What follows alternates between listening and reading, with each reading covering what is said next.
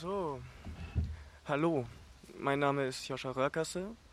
Ähm, ich bin hier heute von der Edition Pechterhaus und ich freue mich, eine weitere Alumna des Schreibinstituts begrüßen zu dürfen. 2013 war sie nominiert für den Redshofer Dramapreis. 2015 war sie Stipendiatin der Ness Artist Residency in Island. Und 2016 hat sie an der Schreibwerkstatt der Jürgen Ponto Stiftung teilgenommen. Im März dieses Jahr ist das erschienen? Ja, genau. Ja, im März dieses Jahr, äh, Jahres ist ihr Debütroman erschienen. Wenn man den Himmel umdreht, ist er ein Meer im Berlin Verlag. Herzlich willkommen von uns der Edition Pechterhaus und dem Institut Tabea Herzog. Dankeschön. So. Du wirst uns jetzt eine Kleinigkeit vorlesen und hinterher nutzen wir die Zeit, die wir haben, um noch ein paar ein bisschen zu quatschen. Genau, ich würde ähm, direkt mit dem Beginn starten, weil ich glaube, dass bei diesem Buch ganz wichtig ist, ähm, um ins Thema reinzufinden, dass ich am Anfang starte.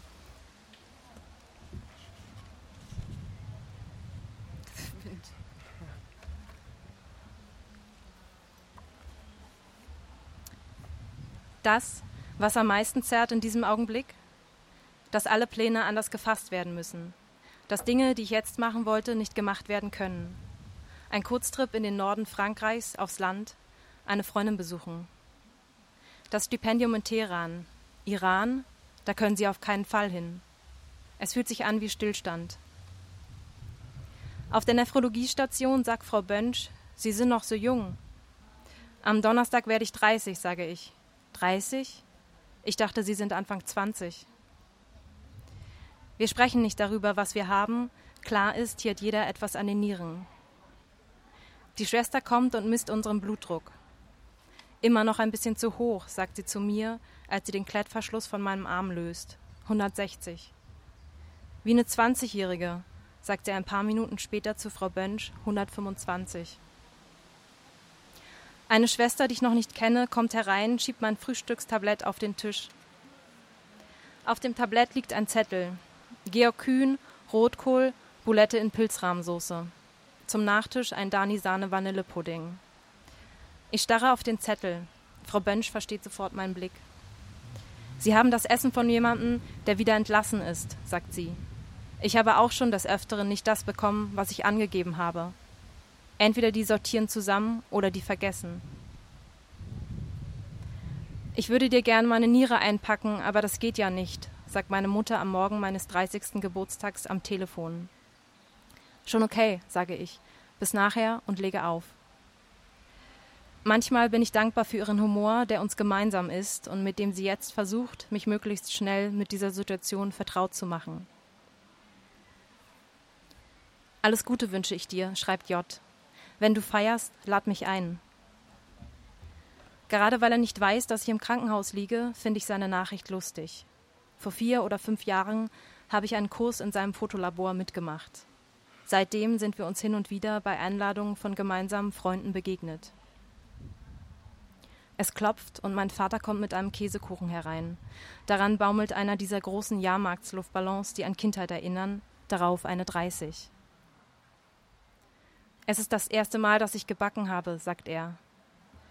Er verstaut die Kuchenform in einer Karstadt-Plastiktüte, hängt sie über die Lehne des Stuhls. Vor der Cafeteria treffen wir auf meine Oma. Guten Tag, sagt sie. Lange nicht gesehen, sagt er. Hast dich kaum verändert, sagt sie. Vielleicht ein paar mehr, vielleicht ein paar mehr graue Haare, aber sonst? Beide wollen sie meinen Kaffee bezahlen. Am Tisch platziert meine Oma Kuch, eine Tüte mit Kuchen. Alles Dinkel, sagt sie. Oh Gott, kommt es meinem Vater. Bio, ergänzt sie. Und ich habe den Quark von A&P gekauft. Ich hoffe, er schmeckt trotzdem. Ich nicke nur. Vollkornprodukte sind jetzt eh nicht mehr gut, sage ich. Was du essen darfst und was nicht, musst du mir noch mal in Ruhe erklären, erwidert meine Oma. Die Frau schaut mich an, als würde ich nicht dazugehören. Unter meinem Kleid sieht sie nur Junges und Schönes, sie ist geneigt, den Blick darüber hinwegschweifen zu lassen. Und dann schaut mich die blonde Ärztin mit dem grünen Kittel ein zweites Mal an, sagt zu der anderen mit der Mappe in der Hand Sie, die junge Frau mit der Nummer zwölf ist die nächste und meint mich. Ich nicke. Es gibt Schlimmeres. Es gibt immer Schlimmeres, sagt ein Freund, und du weißt, wie ich das meine. Was sagt man? Was sagt man nicht? Meine Schwester kommt einen Monat früher als geplant aus Asien zurück. Sie hat keine Wohnung, keine Krankenkasse, keinen Job. Aber das ist nicht wichtig, sagt sie. Frau Bönsch sagt, es tut mir ja leid, dass ich schon wieder auf den Topf muss, aber entweder Sie essen oder Sie haben Besuch da. Ich sage, machen Sie sich keine Sorgen, ich klingle auch gern für Sie, wenn Sie an Ihren Knopf wieder nicht herankommen. Frau Bönsch stoppt gern mal die Zeit, wenn sie den Knopf drückt. Wir warten dann, bis die Tür aufgeht und entweder der faule Jörg, wie sie ihn nennt, hereinkommt oder Schwester Martha und Frau Bönsch direkt fragt: Haben Sie mich gerufen? Ein, zweimal haben Frau Bönsch und ich wohl gleichzeitig geklingelt, und als die Schwester den Kopf zur Tür reinsteckte, hatte ich gar keine Möglichkeit, mich bemerkbar zu machen, weil Frau Bönsch schneller war und mein Bett hinter der Tür steht. Chance verpasst, Chance verpasst, habe ich da gedacht und eine weitere halbe Stunde gewartet, bis ich mich wieder getraut habe, den roten Knopf zu drücken. Gerade ziehe ich den Löffel aus der Serviette, da geht die Tür auf und einer von den Gelben schiebt einen Rollstuhl herein. Mit dem Frühstück müssen Sie noch warten, ich habe jetzt anderes mit Ihnen vor. Ich lege den Löffel in die Serviette zurück, rolle sie wieder zusammen, weil es mir schwerfällt, loszulassen und einfach aufzustehen. Man hat Ihnen nichts gesagt, ich sehe schon, sagt der Mann, der kurz zu Frau Bönsch schaut, dann erneut zu mir. Ich blicke schnell wieder auf die zerknitterte Serviette, trotzdem fühle ich, wie die Bönsch mein Gesicht fixiert. Sie schüttelt den Kopf. Ich fahre sie zur Lungenendoskopie in den dritten Stock. An sich geht das fix, ich hole sie dann auch wieder ab und in drei Stunden dürfen sie ihr Frühstück nachholen. Wir stehen vor dem Fahrstuhl, die Metalltüren öffnen sich und zwei Männer in blau-roten Anzügen steigen aus. Sie tragen irgendwelche Gerätschaften unter den Armen. Sie grüßen den Gelben, bleiben dicht gedrängt an der Wand stehen. Der Gelbe schiebt mich in den Fahrstuhl, die Türen schließen sich. Kennen Sie die? fragt er mich. Ich kann ihn nicht sehen, weil er hinter mir steht. In seiner Stimme spüre ich, dass er die beiden merkwürdig findet. Wer sind die? frage ich. Das sind die Papierauswechsler. Ich brauche einen Moment, um zu verstehen, dass er, die pa dass er die Papierkästen in den Toilettenräumen meint. Die sind verrückt, fährt er fort, steigen immer aus, wenn jemand anderes zusteigt, haben Angst, zu viele zu sein. Verstehe, sage ich. So, da sind wir, sagt er. Ich melde Sie an. Alles Gute, wünscht er mir, bevor er zum Fahrstuhl zurückläuft auf seinem Display liest er den nächsten Abholort ab, der nächste Patient. Manchmal bin ich dankbar für den kurzen Moment der Vertrautheit, weil alles so eindeutig ist. Der Arzt kommt mir sehr klein vor, obwohl er über mich gebeugt ist und dazu erhöht steht. Ich liege auf dem Rücken, die Arme an den Körper gepresst. Ich fahre Sie mal noch ein Stück weiter runter, sagt er. Es tut mir leid, dass wir Sie so überfallen haben. Eigentlich sollte die Aufklärung in Ruhe erfolgen, doch dann hätten wir sie erst morgen untersuchen können, und das wäre ein verschenkter Tag gewesen. Ich verstehe sofort, was für ein Arzt er ist, einer, der die Dinge lieber schnell erledigt. Deshalb machen wir das jetzt und Sie müssten dann noch unterschreiben. Okay, sage ich. Sie wissen, weshalb Sie hier sind? fährt er fort und knipst die Lampe über meinem Kopf an. Wegen der schwarzen Flecken auf ihrer Lunge. Die schauen wir uns jetzt mal genauer an. Seit wann hast du denn Kontakt zu deinem Vater? fragt meine Mutter. Seit einem Jahr, sage ich. Der Arzt lädt meine Eltern ein, um über eine mögliche Nierenspende zu sprechen. Früher oder später müsse man sich darüber Gedanken machen. Er sagt, besser ist es, von Anfang an offen über alles zu sprechen, später wird es meist viel schwieriger. Hallo, sagt mein Vater. Und, wie geht's? fragt meine Mutter. Eine Mischung aus Vorwurf und aufgesetzt guter Laune liegt in ihrer Stimme. Mehr sagen sie nicht nach 20 Jahren.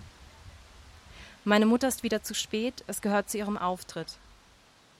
Was hat der Arzt gesagt? fragt sie später, als wir drei um den Zimmertisch sitzen. Dass wir es uns emotional gut überlegen müssen, sagt mein Vater. Das ist meine Tochter. Natürlich sage ich ja. Sie versucht, die Starke zu spielen und schaut ihn dabei direkt an. Ich sage, Mama, natürlich ist das eine emotionale Sache. Kurz sind alle still. Frau Bönsch sitzt die ganze Zeit aufrecht im Bett. Ein bisschen ist sie vielleicht wie meine Großmutter, die über uns wacht. Als meine Eltern gehen, schaue ich Frau Bönsch nicht an. Es ist nicht notwendig. Sie weiß, was ich weiß, und ich weiß, was sie weiß. Ich bin dankbar dafür, wie sie ist. Sie ist weder unsicher, noch fragt sie nach. Worte sind einfach nicht notwendig. Frau Bönsch tut immer beschäftigt, bis sie merkt, dass man sich, sich beobachtet fühlt. Dann holt sie ihr rotes Notizheft heraus, geht die Kalendertage durch. Ich weiß nicht, ob sie sich Vergangenes anschaut oder Zukünftiges, wonach sie sich sehnt.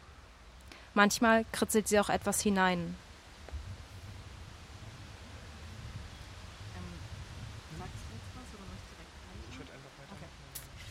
Genau, das war jetzt die erste ähm, Textstelle und jetzt kommt die zweite. Ähm, das ist im Prinzip das dritte Kapitel und da ist es so, dass sich die Protagonistin nach der Diagnose so ein bisschen in eine Wohnung zurückzieht und da steige ich direkt ein. SMS von Sina, einer Arbeitskollegin. Hi, ich weiß gar nicht genau, womit du gerade so beschäftigt bist. Aber ich erinnere mich, du sagtest einmal, ich könne dich fragen, wenn ich mal nicht auf die Katzen meiner guten Freundin Lindsay aufpassen kann. Jetzt ist es soweit. Lindsay ist in Bolivien und ich fahre am Freitag nach Hause. Die Wohnung ist ja nicht weit von dir. Hast du Lust? SMS von J. Was machst du heute Abend? Soll ich von der Arbeit soll ich dich von der Arbeit abholen? Ich schließe das Fahrrad an, folge dem Kieselweg um den Rosenstrauch, dessen pfirsichfarbene Knospen an der Hausfassade hochwachsen. Als Lindsay A. fühle ich mich sofort wohl. Die Stufen des Treppenhauses sind von stabilem Korb überzogen, der alle Geräusche dämpft. Im Halbstock ist ein Aufzug und ich suche am Bund nach dem passenden Schlüssel. Es dauert eine Weile, bis ich den Entriegelungsmechanismus des Fahrstuhls verstehe. Hält man den Schlüssel in der Drehung fest, bekommt der Aufzugskorb ein Bewegungssignal. Als ich im vierten Stock die Wohnungstür öffne, springen mir die Katzen entgegen. Ich schiebe mich durch den Spalt, sodass sie nicht ins Treppenhaus entkommen. Die eine schwarz, die andere weiß gefleckt, beschnuppern sie neugierig den Saum meiner Jeans. Ich schlüpfe aus den Turnschuhen. Unter den Fersen piekt es. In der Helligkeit des Wohnzimmers lese ich kleine Körnchen von meinen Sohlen, Katzenstreu, die ich wieder auf den Boden schnippe. Die gesamte linke Zimmerseite nimmt eine offene Schrankwand ein, darin ein integriertes Schuhregal. Die silbern lackierten fünf Etagen sind komplett mit Schuhpaaren gefüllt, kein einziger Platz ist leer. Unentschlossen, welches ich anprobieren soll, ziehe ich dasjenige Paar aus dem Regal, das meinem Stil am wenigsten entspricht. Hochhackige Pumps in Schlangenleder-Lackoptik mit runder Spitze und vorgetäuschtem Reißverschluss in Gold. Ich zwänge die Füße hinein. Das harte Plastik schneidet in meine Fußrücken. Im Bücherregal finde ich hauptsächlich englischsprachige Titel. Daneben aufgereihte Tierfiguren aus Überraschungseiern, Schachteln mit Ringen und filigranen Silberkettchen, eine gerahmte Fotografie. Das Bild zeigt ein Mädchen von vielleicht fünf Jahren. Ihr Kopf liegt auf dem Bauchfell einer Katze. Weiße Zahnreihen lächeln in die Kamera. Obwohl ich Lindsay nie gesehen habe, weiß ich, dass sie dieses Kind ist. SMS an J. Melde mich bald. Habe Katzen adoptiert und bin in eine Dachwohnung gezogen. Bin momentan nicht gut im Teilen. Ich sehe die Katzen durch die Wohnung schleichen, mit aufgestellten Schwänzen schmiegen, schmiegen sie sich an die nackten Stellen meiner Arme und Beine. Scheinbar gelangweilt suchen sie meine Aufmerksamkeit. Ich tue so, als beachte ich sie nicht und schiebe sie mit sanftem Druck beiseite. Irgendwann werde ich schroffer. Beleidigt miauend legen, legen sie sich vor die Balkontür, wo die Sonne auf das Laminat fällt. Licht- und Schattenstreifen lassen ihr Fell besonders wirken. Raubtiergleich lecken lecken sie sich die Pfoten, strecken alle Viere von sich, jede Bewegung ist elegant. Dann sitzen sie ganz nah an der Tür, beobachten die Vögel auf dem Dach des gegenüberliegenden Hauses. Und auch wenn diese unerreichbar bleiben, ist eine nie nachlassende Aufmerksamkeit und Dringlichkeit in ihren Blicken, die mich beeindruckt. Die heißen Tage sind schwer auszuhalten. Am Morgen vom Balkon aus betrachtet sind die Menschen zielstrebig in Bewegung, die Straßen belebt. Doch bevor es Mittag wird, legt sich eine große Trägheit über die Stadt. Schlag 16 Uhr schaufelt der Bagger nichts mehr aus der Grube, dann denke ich an Sandstrände und Baggerseen. Totengleich liegen die Katzen auf dem kühlen Glastisch. Nur wenn man länger hinschaut, ist das Heben und Senken des Bauchfells zu sehen. Als der Regen kommt und Abkühlung bringt, suchen sie sich Plätze auf den Teppichen. Sie vermissen ihre Körbchen unter dem Bett. Gehe ich in der Wohnung umher, lauern sie hinter den Ecken. Wenn ich das Badlicht lösche, sitzen sie schon vor, dem Schla sitzen sie schon vor der Schlafzimmertür. Ich öffne sie so, dass nur ich hindurchpasse. Das Bett ist allein für mich. Seit Tagen verlasse ich die Wohnung nicht. Ich brauche Lindsays Vorräte auf.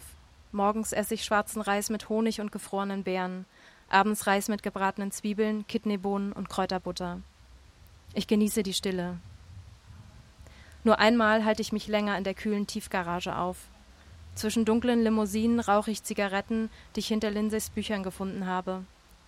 Sobald ich Stimmen höre, ducke ich mich zwischen die Fahrzeuge und starre in mein verzerrtes Spiegelbild im Lack, blase Rauch dagegen und halte die Luft an, bis die schwere Metalltür wieder ins Schloss gefallen ist. Im gelben Bademantel schlendere ich zwischen Bett, Dusche und Kühlschrank hin und her. Auf dem Teppich liegend blättere ich stundenlang in Büchern über Tiere des Amazonas. Dann verlagere ich meinen Platz unter das Bett. Das Bild von dort spielenden Kindern hat sich in meinen Kopf gedrängt. Ich will wissen, wie es sich anfühlt. Lange kann ich nicht so liegen, weil mir der Rücken schmerzt, obwohl der Teppich weich ist.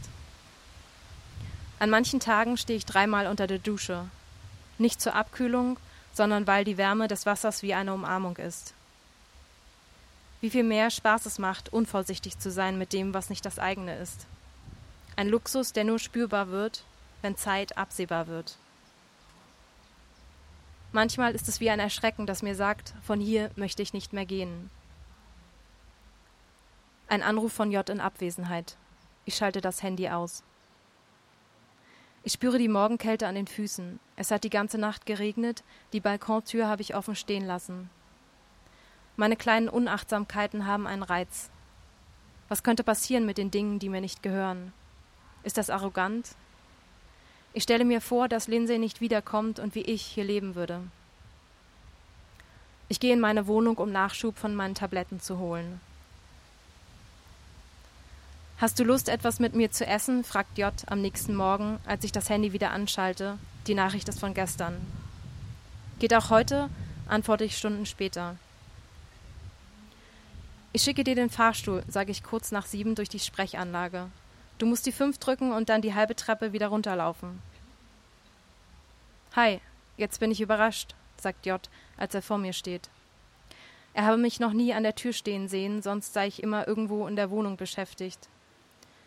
Für mich fühlt es sich logisch an, nicht an der Tür zu stehen, sage ich. Denn das heißt, auf etwas zu warten, was sowieso kommt oder eben nicht. An der Tür stehen kann aber auch bedeuten, jemanden willkommen zu heißen, erwidert er, als wir in der Küche stehen und ich den Apfel weiter in Stücke schneide. Geht es dir gut? Ich nicke. Das ist schön. Verstohlen beobachte ich, wie er den Kühlschrank öffnet, Schubladen aufzieht, neugierig und ohne Hemmungen den Raum erkundet. Es erheitert mich, ihn dabei zuzusehen. Ich musste mal allein sein. Ich weiß, erwidert er. Weil es still, bleib, weil es still bleibt, ziehe ich einen weiteren Apfel aus dem Netz und beginne ihn zu schälen. Dann kommen die Katzen eilig aus dem Wohnzimmer herübergerannt, als hätten sie etwas verpasst. Sie beschnuppern den Gast. J geht in die Hocke und streichelt ihre Köpfe. Sie schmiegen sich an seine Knie, als würden sie ihm sofort vertrauen. Langweilig ist dir jedenfalls nicht geworden, sagt er. Als hätten die Tiere ein unsichtbares Hindernis zwischen uns beseitigt, sprudeln mit einem Mal Worte aus mir heraus. Willst du die Wohnung sehen? frage ich. Du musst dir das Bett ansehen. Ein riesiges amerikanisches Bett. Und das Sofa ist noch größer. Und der Fernseher erst. Neben ihm knien zerre ich, zerre ich wie ein kleines Kind an Jots weichem Pullover. Plötzlich ist alles wieder da. Die Sehnsucht nach Nähe, nach Aufmerksamkeit, nach jemandem, der einfach da ist.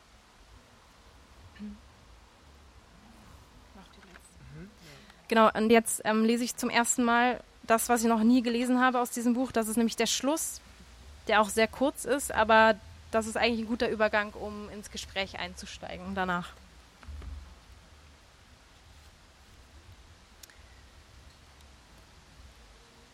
Mein Weg wird zu einem Pfad, einem von denen, die dich denken lassen, du bist der einzige Mensch auf der Welt, weil dich nur noch Berge und Weite umgeben.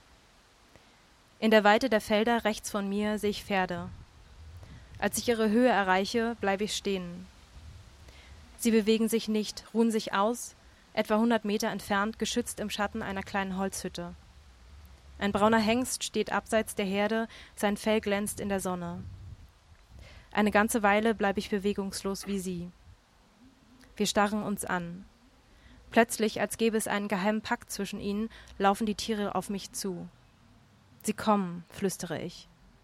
Wärme steigt vor meinen Händen auf, ich spüre eine Wachheit, die ich nicht aufhalten kann. Was wird passieren, wenn sie bei mir sind? Mit einem Mal verharren die Tiere, als überlegten sie, ob es wirklich eine gute Idee ist, näher zu kommen. Nur eines der Pferde setzt den Weg fort und mit einem Mal rückt auch der Rest der Herde weiter vor, bis sie direkt auf der anderen Seite des Zauns stehen. Erst jetzt bemerke ich, dass der Boden unter meinen Füßen etwas tiefer liegt als der der Weide. Als sie ihre Köpfe über den Zaun schieben, strecke ich vorsichtig meine Hand aus, um die Nüstern des Hengstes zu berühren. Er weicht zurück. Ich, erinnere, ich erinnere mich an die Worte meiner Mutter, als ich sie einmal bei ihren Pferden aufsuchte. Es sei natürlich, dass ein Pferd das tue, wenn ich die Hand hebe. Der Mensch wolle immer nach allem greifen, alles anfassen. Damals ärgerte ich mich über ihre Zurechtweisung, als hätte ich nie zuvor ein Pferd berührt. Ganz langsam beuge ich mich nun nach vorn, den Kopf geneigt, ohne die Arme aus ihrer hängenden Position wegzubewegen. Bald spüre ich ein Schnuppern an meinem Haar. Es kribbelt an meinem Ohr und ich schließe die Augen und denke, selbstverständlich ist nichts. Vielen Dank, Tabea Herzog. Ja.